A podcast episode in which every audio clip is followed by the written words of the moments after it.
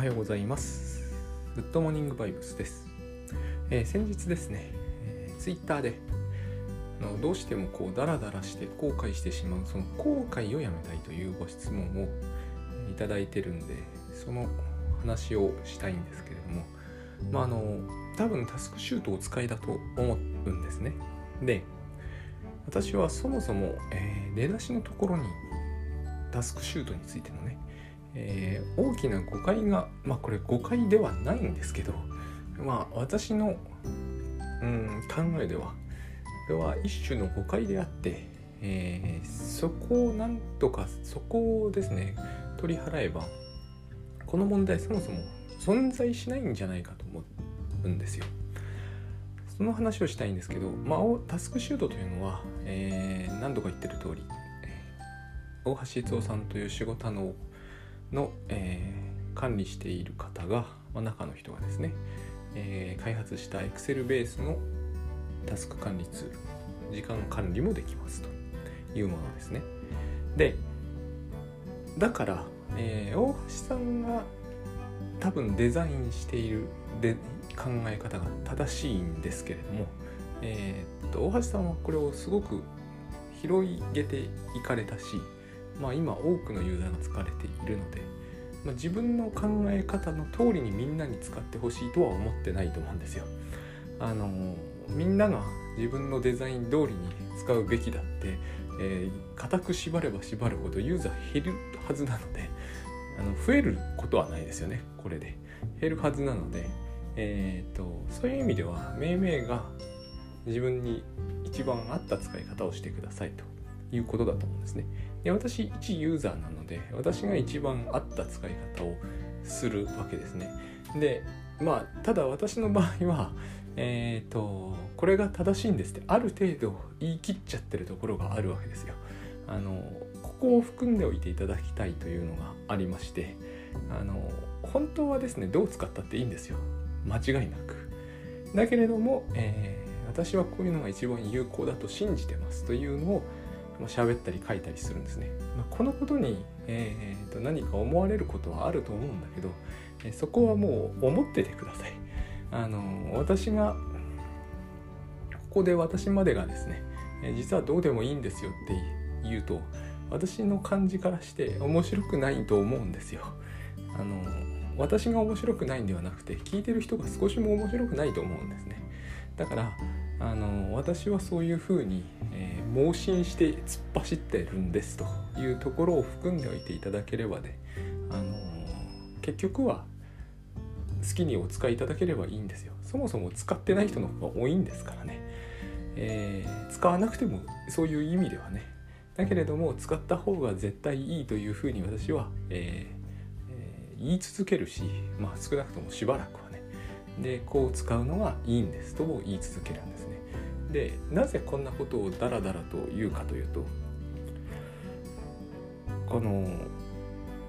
タスクシュートに限りませんけれども全てのタスク管理やスケジュールツールは、えー、やるべきことを書くわけじゃないですか、えー、今日例えばうんこれでもいいですよね。グッドモーニングバイブスの収録をすると書くじゃないですか。そこでこういうことが起こるわけですよね。いやでも今日はネタもないし眠いしやる気もしないと。でついツイッターを見て30分過ごしてしまった。これだったらグッドモーニングバイブスをやればよかったのにと後悔すると、えー、だこのような自分の、えー、自堕落というのかな。いうものをあら戒めて今後より良い、えー、時間の使い方ちゃんとグッドモーニングバイブスをやりできればそれの CM もきっちりやり、えマネタイズもして、えーなんだろう。メンタリストさんのようになってえっ、ー、と逗子のいいところに住んで、えー、いい人生を送りたいのに、えー、なぜ私はツイッターをやってしまうんでしょうかというご質問だと思うんですね。でうんとで私はそれに対して、えーと、そのダラダラしてしまった時間をあの深く反省して、まあ、一日の終わりにレビューをしてですねここに大きな赤いバッテンをつけて、今後これをやらないための心理的にリフレッシュする方法とかを伝えてほしいという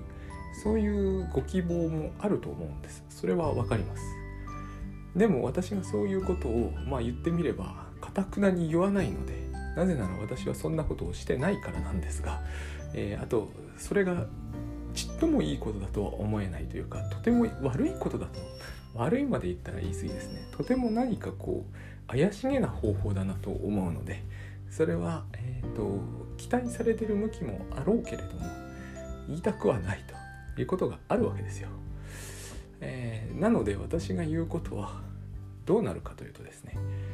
えー、グッドモーニングバイブスをやるとこれ書くのを原則やめましょうってことになるんですよ。なぜならばやりたくないことだからですね。このいつもここ喋りながらね喋る前はすごい頭の中はすっきりしてるんですけど喋ってるとだんだんだんだんこうめまいがしてくるというか頭の中がぐるぐるしてくるんですよね。あのこれアドリブで喋ってますからここも含み置きいただきたいんですよ是非、えー、アドリブで喋ってるということはですね私は何を喋るべきかを書いてないってことなんですよ。ここをですね聞かれていてある程度面白く聞かれている方是非ですねちょっと念頭に置いてほしいんですよね。えー、やる喋るべきことを書いておいた方が面白くはならないと私は信じてるんですね。このこととグッドモーニングバイブスをやるべきだと書くべきではないってことは同じ意味になるんですよ。つまり一瞬先のことを書いておくっていうのは本当は私は決していいことじゃないと思ってるんですよ。ましてや、えーと、それに縛られるのは全然ダメだと思うんですね。でそうすると、えー、アドリブの良さが失われるとかそういう言い方になると思うんですけど本当に私が言いたいことはそういうことよりもですねうんと頭がぐるぐるしてるんですよね。でねあの喋る前はすっきりしてるんですよ。このことは自明だと思ってるんだけど喋ろうとすると決して自明じゃないことに気づくんですよね。えー、タスクシュートで私は朝の支度とか起きる時間とか散歩するとか書いてますよ。グッドモーニングバイブスも書いてます。忘れないようにするということもあるけれども、あのまあ、タスクシュートはそういううんシステムだということもある。今私すごいですね、えー、誤解を招きそうな曖昧なことを喋ってる自覚はあるんですが、えー、私の本当のところはこういうことなんですよ。つまり、えー、記録を残すということが絶対だとは思ってないんだけれどもでも記録は残しておきたいんですね。私の性分としてもまたこれまでタスクシュートをやってきた経緯としても。あとある程度はやっぱりこう家族と、え社会生活をまあ私の脳のこれもですねそんなにそんなことがはっきり分かってるわけじゃないけれども多分、え記録を取っておいた方が、えトラブルになりにくい面があるから記録を取りたいと。そうすると、記録を取りやすくなるんですよあらかじめ書いておいた方がねあのあらかじめ書いておいた方が記録を取りやすくなるからあらかじめ書いてあるのであってあらかじめ書いてある通りに生きていきたいからあらかじめ書いておくわけではないんですよ。このグッドモーニングバイブスだって喋った端から消えていってしまったっていいじゃないかっていう考え方も、まあ、全的とか言ったら仏教的とか言ったらあるかもしれないけどそれじゃ誰も聞けないですよね。だから記録に残しておくわけですよ。そしてそのまま、えー、ポッドキャストの上に置いておくと。それでいいわけですよ。あらかじめ喋るべきことを決めておいた方が良くなるという人はそうしたらいいわけですよでも私はそうはそうして良くなるとは絶対に思えないからそういうことは基本的にやらないと書いておいたところでその通りに喋りませんからねでここなんですよ書いておいた通りに喋らなかったしかし自分としては面白いことが喋れたからそれでいいとする。なぜこの時に後悔しなければいけないのかと。あらかじめ書いておいた通りに喋らなかったことを後悔しなきゃいけないのかと。そういう人って現にいらっしゃるわけですよ。そしてそれは異常なことじゃないですよね。例えば事前にプレゼンテーションの準備をきっちりしておきましたと。スライドもバッチリ作っておきましたと。でも会場から面白い質問が出てそれに載ってるうちに、えー、スライドの、えー、十数枚使いませんでしたとここで強く後悔するかしないかはその人次第だと私は思いますでも強く後悔するのが自明であるってことには全然ならないと思うんですね。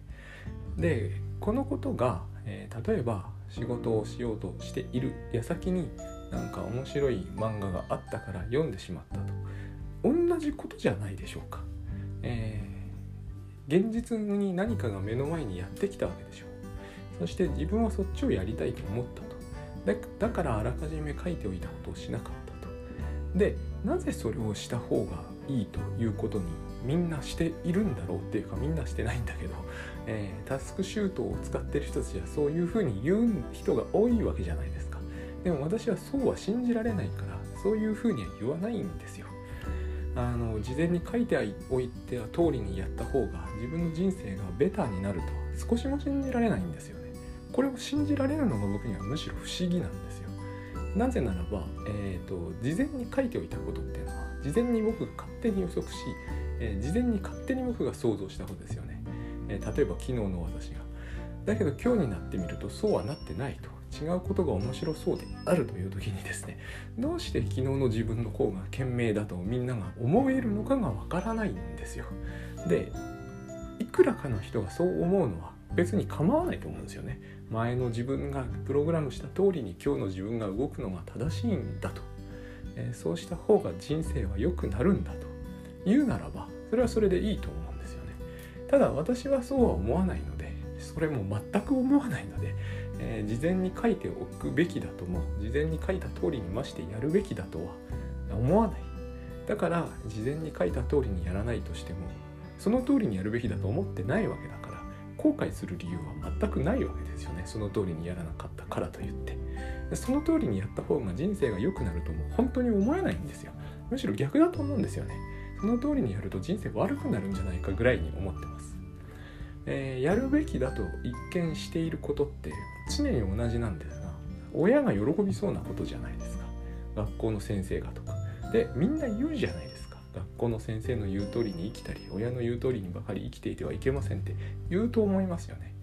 えー、10人のうち67人は言うと思いますよ。なのにどうしてその事前に決めておいた、えー、優等生みたいな生き方の方がいいっていきなりそこで反転してしまうのかなと。えー、それはなんとなくですね私は、えー、この話が本当はしたかったんですけど分裂的だなと思うんですで分裂的っていう言葉になると極度に専門的なので、えー、意味がさっぱりわからんと思われると思うんですねはっきり言って、え分裂的ってのは何だろう、寄生獣という漫画でも知らない人もいらっしゃるよね。あのですね例えばですね、えこういうイメージならいいかな。ゲームとかでなんかお腹から手とかが出てきちゃう人っているじゃないですかお腹から手がグイッと出てきて、えーと、勝手にそいつがなんか敵を攻撃するみたいなすごいモンスターみたいな人がもう現実にはいませんよそんな人はいるじゃないですかあもっと違う例えがいいですね例えばですね、えー、目の前に、えー、前から付き合いたいと思っていた女性がいるとしましょうえー、あなた男だと思ってくださいね多分これ聞いてる人男性多いと思ってるんでねえっ、ー、とそれで一生懸命やってようやくこう待ち合わせデートの待ち合わせにこぎつけたと。いきなりですよその時。目の前に女性がいていきなりその、えー、自分の足が自分の意思とは全く関係なくいきなりパッと女性のスカートを蹴り上げたとする。でそして女性がびっくりして、えー怖がって帰っていっちゃったと。この足ですよ。この足を分裂と専門用語で言うんです。これは何なのかと。この足は何なのかと、えー、自分の意思では思い通りにならない自分の動きですよね。そういうものが自分の中にある。そしてそのことが本人をとてつもなく困らせる。困りますよねこんなことがあったら。あのうまくいかないじゃないですか。つまり、えー、そういう足が分裂的なんです。分裂的な私ということなんです。このようなことをやる人は、えー、リアルにいないわけじゃないんだけれどもそれでこういうことで困ってる人もいないわけじゃないんだけど、えー、もっともうちょっと違った形で出るのが普通です。例えば、えー、居酒屋のバイト私もしてたんですけどね。松原団地の紫というところ。今松原団地駅ないな。えー、とにかくしてたんですよ。で居酒屋のバイトに行きましたと。で一生懸命面接とかで、まあ、喋るわけじゃないですか。でもなんか不意にねえーと、店長の顔が気に食わなかったとか気づかないんですよ自分では。不意にさっきの事例と似てます。いきなり足が出るようにいきなり口をついて出るんですよ。まああの適当にやって稼ぎたいと思ってるんですみたいな。なぜそれを言うみたいなことを言う人っているじゃないですか。なぜこの場でそれを言うと。分裂的だとそういうふうに考えるんですね。活気の検査みたいなもんなんですね。勝手に口が動く。勝手に足が出る。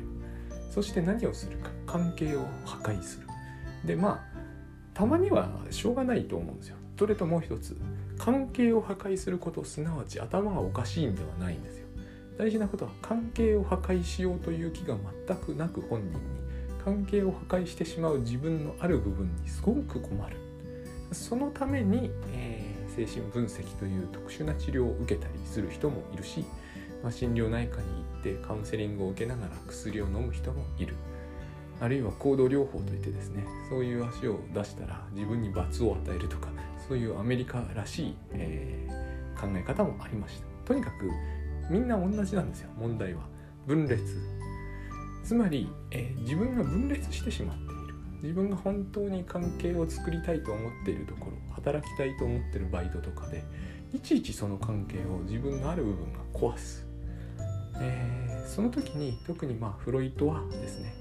そのようなことをする。それで本当にやたらそういうことをする人つまり彼は反復とそれを呼ぶんですけれども同じことを同じように繰り返しては失敗してしまうということをしてしまうのはその人が好きでやってるわけじゃなくて、えー、無意識の働きでそういうことが起こった。この時初めて彼はその無意識というものと分裂というものを結びつけることをしてきたんですね。強く。それで彼は非常にこう、えー、まあ、有名になったというかあのそれがまあ彼の発想を揺るぎないものにしてきてるわけです。これ以前には、まあ、無意識って言葉自体はありましたよ。なかったわけじゃないんですけど、えー、無意識というものこれほどこう人間の心理で、えー、大きな影響を与えているというふうには考えられてなかったんですね。初めてこの時に考えられた。そういう意味では革命的なわけですよね。その革命的なのが、えーと、彼がずっとあの特に臨床の世界では、えー、創始者という感じでまあ大バッハみたいなもんかな。大バッハとベートーベン合わせたような感じの人なんですよね。それぐらいのあの巨大な感じになってるんだけれどもその一番大きな核にですねその無意識が悪さをするようなものはそもそもどこに原因があるのかというとごくごく幼い頃のお父さんやお母さんとの関係そのトラウマみたいなもの。例えばそのお父さんが、えー、これは本当に出てくるんですよね。エディプスコンプレックスってやつですよ。お父さんがすごく権威的で威圧的。フロイトの動画って一つあるんで探して見ていただくと分かるんですけど本当にねフロイトの時代ってまあこうだったんだなと思うんですけど彼本当にこういうあのいわゆる山高ハットをかぶってきちっとした清掃をして、えー、孫に会うんですよ。孫にですよ。孫と遊ぶ時ですらそのなんかこうどっかのパーティー行くような格好をしてあのパイプをやってあの孫と遊んで確かそういう動画があったと思うんですけど私あれ見てやっぱこの時代って権威的だよなとは思うんですよね。今で言うと何だろう。孫に会うというんでお父さんが羽織袴の一番いいのを出してくるみたいな感じですかね。ああいう格好って今の人誰もしませんよね。その程度のことでは。権威的なんだと思うんですよね時代が。お父さんは権威的。えー、ディプスコンプレックスっていうのはものすごい歴史古いじゃないですか。あれギリシャ神話みたいな話ですよね。であのアジアセコンプレックスっていうのがアジアの方にもあってあれちょうど仏教に出てくるんですけどアジャセ王と言ったらですねあのインドでマガダ王国とかの話なんですよ。紀元前ですよね。紀元前の一つの重大な問題だったんだと思うんですよね。そんなに家柄のいいところでも、えー、王子様が王様になるとお父さんを殺しちゃうと、えー、毎度毎度多分頻繁にそれが起こってたと思うんです父さんがやっぱり権威的なんだと思うんですよ。でどんな時代だって同じじゃないですか。あの思春期の子供の男の子とか、まあ、2歳児でも4歳児でもいいんですけど、えー、お父さんがそんなに権威的で面白いはずがないですよね。しかもそこには権力が絡むから絶対その、えー、まあ統合失調症かな今でいう妄想的な、えー、妄想ですよ。妄想燃料がひた走るじゃないですか。お父さんは実はあのえー、お前のことを殺そうあのあんたのことを殺そうとしてるんでその前に私が味方をしてあげるから殺してしまえっていう話絶対出てますよね。そういうところで紀元前にやっぱりこう王子様がお父さん殺して自分が王様になるわけですよね。そしたら全てがきれいに片付く感じがするわけですよね。えっとこういう話を多分フロイトはしてたんだと思うんですよ。それをごく幼い頃のトラウマが。だって子供だからお父さん好きじゃないですか。分裂してるわけですよねお父さんを殺したいという気持ちっていうのはそれが、えーとまあ、その投影されるっていう言い方をしますけれども、えーと、さっきのスカートをあの切り上げた人みたいに思わぬところで思わぬ形で出てしまうわけですね。お父さんとちょっと顔が似てるとか物の言い方が似てるとか、えーと、決めつけるところが似てるとか、えー、女の人にあの失礼なことを言うのが似てるとかそういうところで、えー、自分が王様ともなればそういうやつは片っ端から殺せるわけですよね。そういう王様がいましたよね皇帝のネネロという皇帝の。つまりそれを私たちは殺せないので殺しはしませんけど代わりに関係を破壊していくと。しかも自分が、えー、そこでいい関係を築きたいと思ってるのに、えー、手が勝手に出たり口が勝手に出たり罵声をいきなり浴びせたりそれを、司ってるのは自分の意識では少なくとも自意識ではないからつまり無意識って話になっていくわけですよね。でまあここから先はもう、えー、戻るんですけれどあのでですよこの問題って結局どういう問題かというと自分で自分がままならないってことなんですよ。えー、本当はそんなことをしたいわけじゃないのに、えー、させられてしまう。大概の場合だから相手が悪いような気がする。まさか自分の無意識が、えーと、無意識の自覚がどなければないほどそうですがそんなことをしてるとは思わないので、えーと、例えばさっきの足を足でスカート蹴り上げた人で言うと自分の足が活気の検査みたいにパッと上がってしまったんだけど、えーと、例えばあの短いスカートを履いてきたからああいうことをしたくなったとかなんか原因を考えたくなってくるわけですよね。お父さんに似ているとかお母さんに似ているとか、いろんな原因を考え始めるわけですよ、え、フロイトは反復というわけですね。繰り返しそういうことが行われている。ちなみに精神分析の治療というのがなぜああやってこうどんどんどんどん患者に喋らせてその間ずっと一緒にいるという治療かというとその反復が必ず起こるはずだっていうわけですよね。だって、えー、バイト先だの彼女だの、えーとえー、友達だのいろんなところで人間関係がうまくいきませんと言ってる人なんだから、え、精神分析家とだってうまくいくわけないじゃないですか。精神分析家とだけうまくいったら変ですよね。え、うまく一見いきそうになりかけたら何かが飛び出してきそうなもんですよね。その人に原因があるならば。だけれどもその人は本人としては自分に自覚がないから全て外の原因で関係が壊れてきたんだけどどうも自分は人間関係を築くのが苦手らしいということであるならば当然そこで、えー、カウンセリングを受けようが精神分析を受けようが精神科医に通い詰めようがですねえー、その人との接触頻度が上がれば上がるほど何かトラブルが起こるはずなんですよ。こいつを捉えるというのが、えー、反復ということとあのよく言う転移ってやつなんですね。で専門用語が立て続きましたんで戻しますけれどもタスクシュート的な話にそもそも何なのかというと、何か仕事をしようとするたびについダラダラしちゃうんです。反復じゃないですかこれは。そして、えーと思わず出てますよね。自分は本当は書いてある通りにやりたいのに、えそれがやれないんですと。違うことをやっちゃうんです反復ですよね。反復であり分裂ですよね。小さいけれど。それが自分の人生全体に悪影響を及ぼすとは思えないほど小さいけれどもそれは分裂ですよね、えー、活気の検査の足と同じですよついツイッターに行ってしまう無意識の働きに近いですよね無意識じゃないとは思うんですけど自覚はあると思いますよ。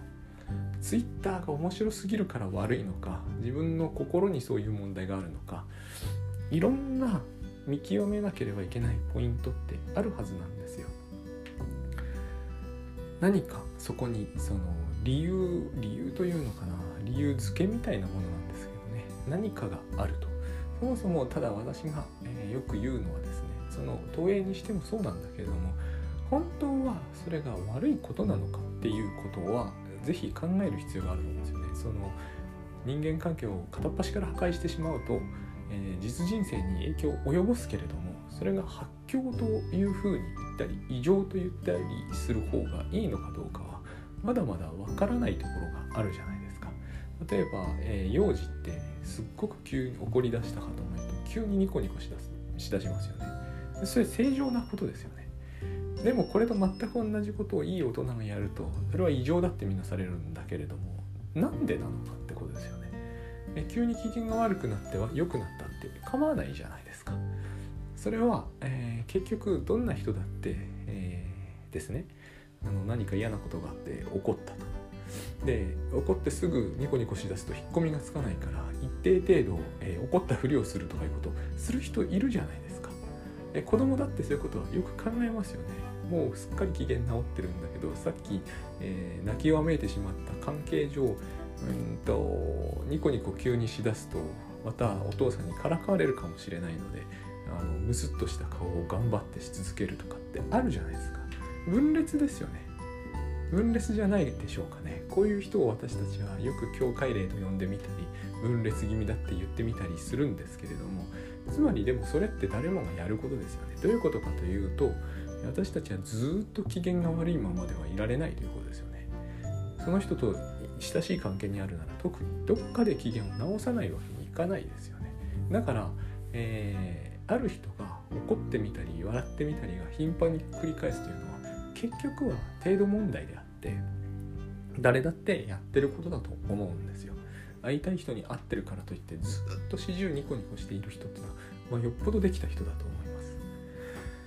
でそういう意味でですねダラダラしてしまったり仕事をしたりするというのは実に当然のことであってですね、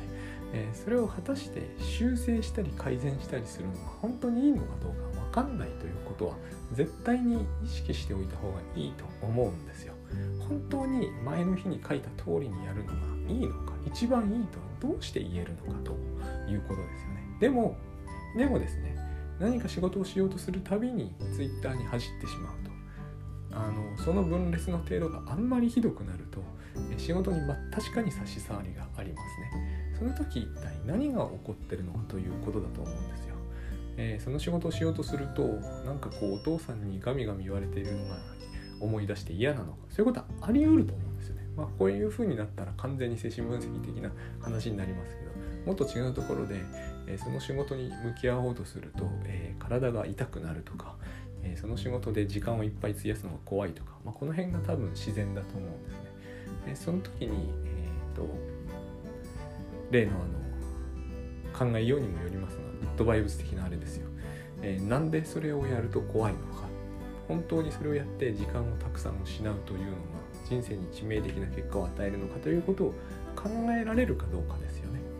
えー、考えないと私たちはこれもフロイトが言ったことです。考えられないということは外にぶつけるってことになるんですよ大体。考える代わりに行動をしちゃうんですね。それがダラダラを生むんですよ多くの場合。考えるって大事なんですよね。考える必要があるわけじゃないですか、え私はあっちこっちにろんな女性と付き合おうとしては振られて関係が壊れてきたんだけどなぜだろう？考えないじゃないですか。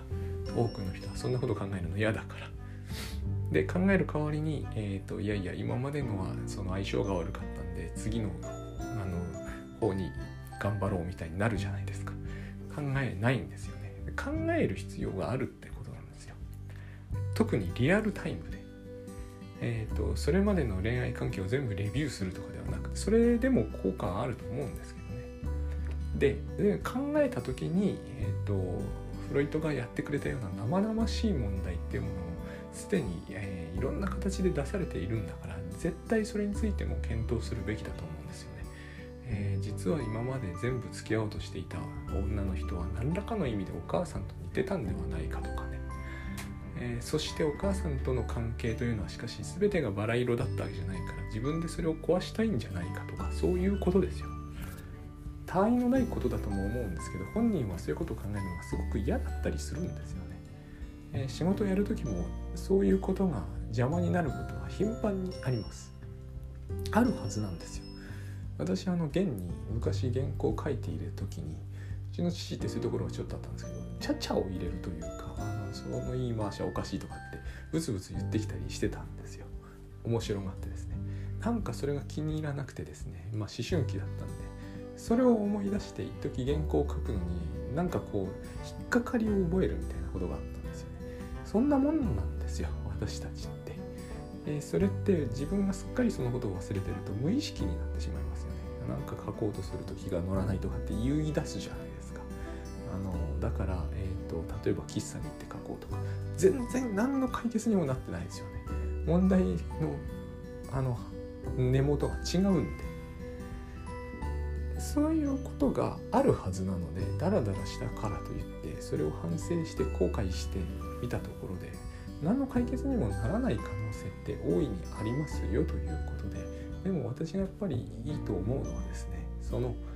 少なくともタスク管理という枠組みだけで言うならば書いた通りにやることが本当にいいことなのかどうかということとですねなんで書いた通りにやるのがいいと思い込んだのかとそれが、えー、そのこと自体が分裂なんじゃないんですかと言いたいわけです